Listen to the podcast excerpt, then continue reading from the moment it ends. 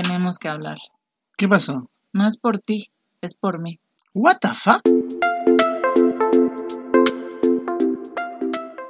Hola, ¿cómo estás? Prepara bien los oídos, abre bien los ojos, pero sobre todo, abre bien tu mente y tu corazón para escucharnos. Ahora sí que sí, te damos la bienvenida a nuestro cuarto podcast. Somos Leticia Rojas Y Leo Román, si tú saltas, yo salto, ¿recuerdas? En este corto podcast vamos a hablar de las influencias del cine, de las películas románticas de Hollywood. De todo, hasta de las novelas también un poquito. Las telenovelas, tú quieres introducir eh, la trilogía de María, no sé qué, yo eso no lo conozco.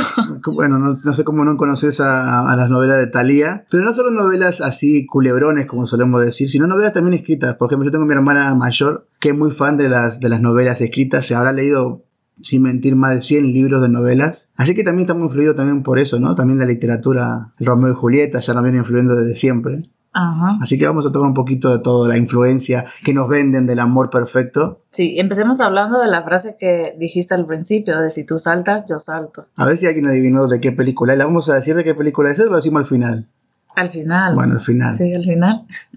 ¿Y qué, qué nos viene a decir esa frase? Yo la verdad, si te doy una respuesta, estoy muy influido por vos, porque sé lo que pensás sobre esa frase. Entonces ahora mismo no te puedo decir bien lo que pienso porque estoy influido por lo que vos pensás Claro. que me influyó a mí Claro, a ver, al- al- vamos a dejar claro que ya hemos grabado. muchas veces este programa. No, a ver, hemos grabado una vez y, Y no estaba conectado al y no estaba conectado el micrófono, por lo tanto ya sabemos más o menos qué piensa la otra persona y no va a ser como la primera vez, ¿no? Claro, no va a haber tantas discusiones como hubo en ese momento de la grabación. Entonces sí, me siento influido un poquito. Entonces lo que a mí me transmite esa frase A ti, sin influencia mía. es que estoy, influ- estoy influenciado, se dice por vos. Influenciado. Está es muy bonito, el amor es como el doy la vida por la otra persona, pero sé que no es bueno que alguien ame No, pero tanto. di lo que tú pensaste antes de ser influido por mí, que fue anteayer. Sí, antes de dos, dos días. Creo que, eh, que ese, ese amor que nos venden del, de la persona que da la vida por la otra, creo que ya está desfasado, ya no es una, ya no es de esta época, no es de este momento en que vivimos. Pero eso pensabas.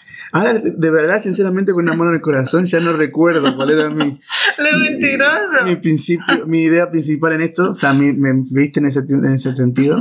Ahora lo que veo en esa frase es que es un, es, es un amor que nos venden de, de esa, de esa película, bueno, muchas películas, pero en esa película, de dar la vida por el otro. Al fin y al cabo, no dio la a ella no, no le ayudó mucho a la otra persona en ese Ya, momento. ya, ya estás diciendo más o menos de qué es la película. Eh, y nos venden eso, ¿no? Nos venden las películas y todo lo que ya dijimos, nos venden ese amor incondicional, ese amor perfecto, ese amor intenso, el que me muero por vos, vivo por vos, me derrito por vos. Cuando sabemos que hoy en día, No solo hoy en día, sino que en realidad la realidad sí, no es así. la realidad no es así, la, la realidad es que, no sé dónde escuché esta frase, capaz me dijiste vos, estoy muy influenciado por estas situaciones. Primero hay que amarse uno mismo para poder aprender a amar a otra persona. Entonces, si no nos amamos tanto como para respetarnos y, te- y tener nuestros, nuestros principios, Nuestros nuestro- principios. claro, nuestra forma de ser, ponerla... Y le estás a- a- haciendo, le a- estás haciendo honor también a nuestra, a nuestro título, a nuestro. no a es por ti, es por mí. Entonces, creo que primero hay que aprender a amarse uno mismo. Pero sí es verdad que estamos muy eh, manejados por esta película. Yo crecí viendo novelas de Thalía, como ya dijimos al principio. Me gustan mucho las películas románticas. Me- tengo dos hermanas mayores, las cuales me sentaban a su lado y veía con ellas. Entonces, yo sí reconozco que estoy siempre pensé, siempre fue la imagen de ese amor perfecto que lo, lo encontrás caminando por la calle, caminando por la playa, en un supermercado cuando agarran los dos la sandía al mismo tiempo. Entonces me guié por esos puntos, ¿no? Como dijiste vos, o cuando dijiste antes de empezar el programa. Uno aprende con, el, lo, con lo que ve, me dijiste algo así, era, no sé si la frase es así. Ah, antes de que empezáramos el programa, sí. Pues en realidad nosotros los seres humanos aprendemos por muchas Imitación, eso me dijiste. aprendemos de varias formas, ¿no? Y una de ellas es por imitación, por lo tanto, si es lo que vemos, es lo que vamos a imitar y es lo que vamos a querer en nuestra vida. Que queremos tanto eso y nos enamoramos tanto de la idea que al final no nos enamoramos ni de la persona ni de lo que estamos pasando día a día o en ese momento, sino de esa idealización de lo que vimos en esa película, en esa novela o... Claro, y, y en la verdad, la, la realidad del día de hoy, a mi alrededor, lo que yo veo, lo que yo viví, es que no son películas románticas, no son películas de amor, la vida de, la gente que conozco. Quizás ellos en algún momento te lo cuentan como si lo que pasó fuera como ay, algo mágico. Claro, porque lo están comparando con la película. Pero la realidad es que las relaciones no son como un perdiz. Las, las películas duran dos horas, la novela dura un par de capítulos, los libros se acaban. Y la vida nuestra son si la pareja funciona y va todo bien, son años, ¿no? Años donde la pareja va a pasar momentos buenos y malos. Y creo que ahí es donde se fortalece y ahí es donde uno eh, de verdad conoce y aprende lo que es el amor, que no es lo que no me vendían, sino lo que aprendí en la vida con el día a día con la pareja a mi lado. Sí, es muy importante lo que acabas de decir, que las películas duran una o dos horas y se acaban. ¿Y cómo se acaban?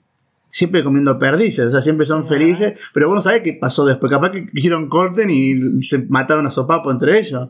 O sea, vos no sabés que todos pasamos un momento donde estamos re bien con nuestra pareja y, ojalá pudiésemos terminar la película ahí y irnos a dormir con, un final feliz. Pero la verdad que no es así y, cuesta muchísimo.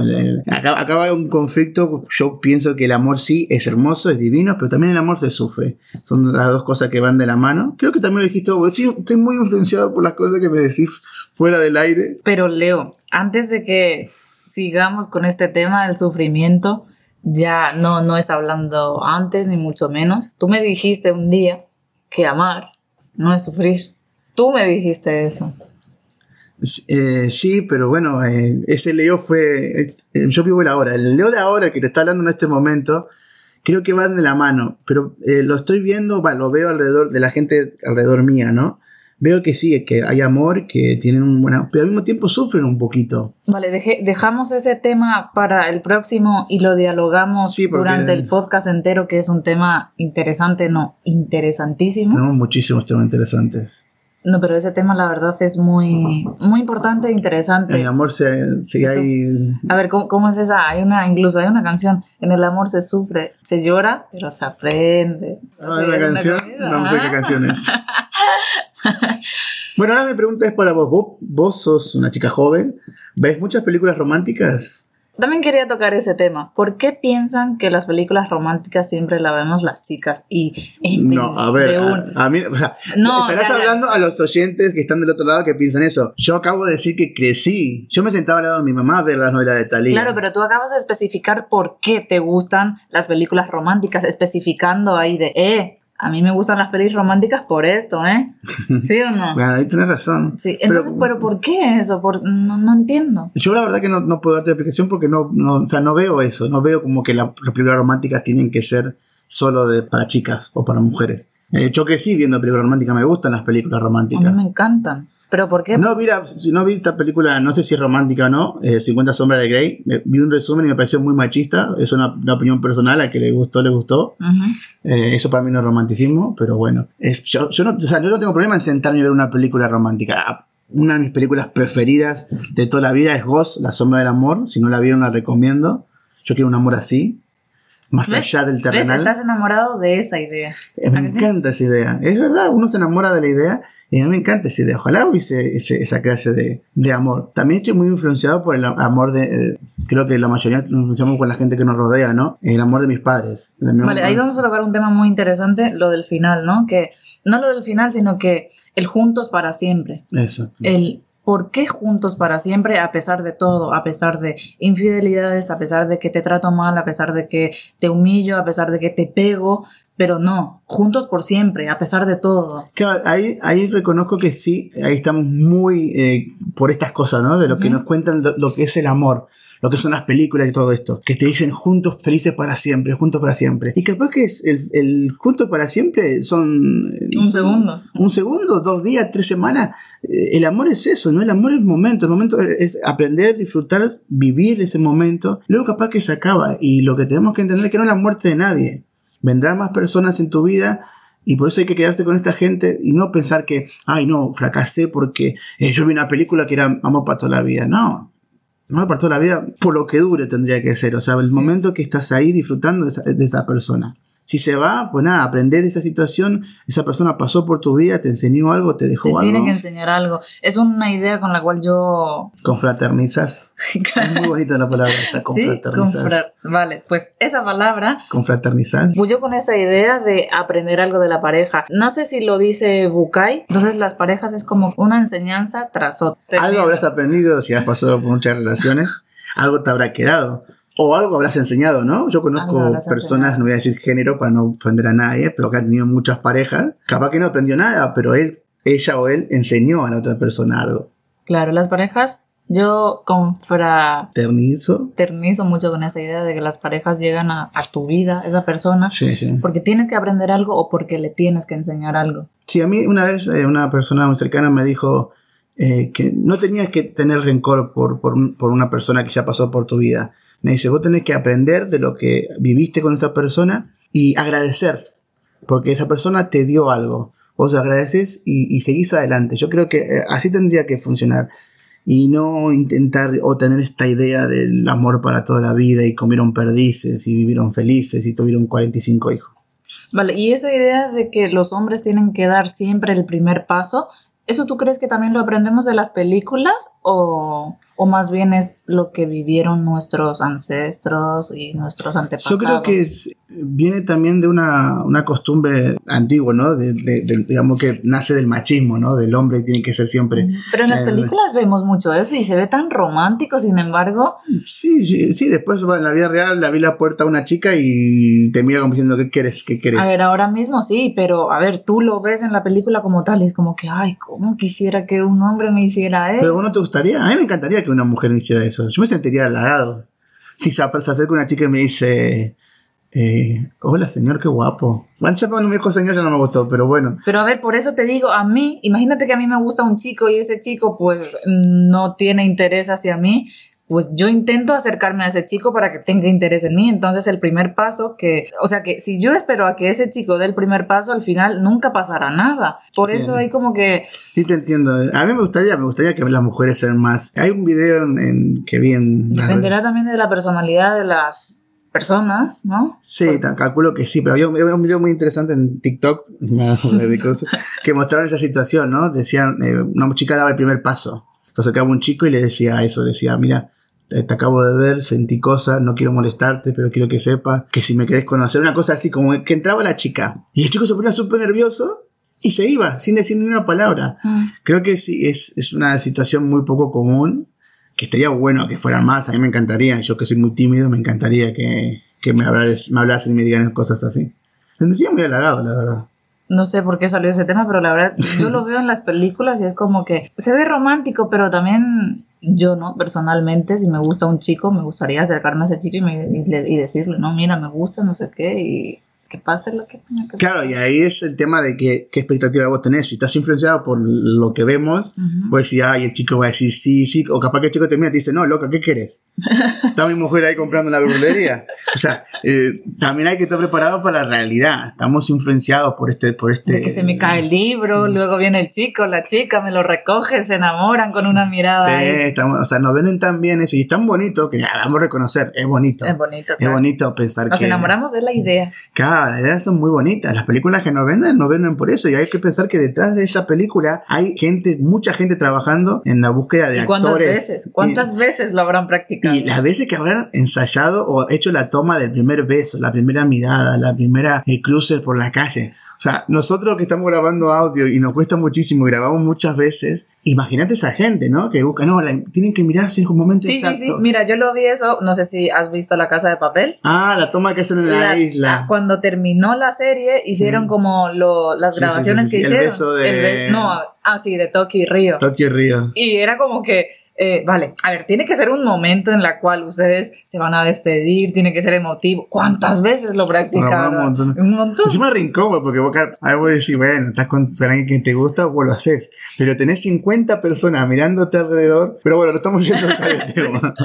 Bueno, que no es natural todo eso, parece tan natural, pero lo habrán ensayado, hecho muchísimas veces. Claro, sí, a mí me gustaría que la gente nos comente también si son de, de- están influenciados por esta idea del amor perfecto o si son más realistas o saben o sea, o piensan que la vida en realidad es poco más complicada que, que, tocar la misma fruta con las mismas manos y mirarse y, amarse y que se escape el perro y que lo encuentre una persona y se enamoren. O como, con, el tema de la perfección, que a ti te gusta mucho esa frase, ¿no? De que somos imperfectos. Exactamente.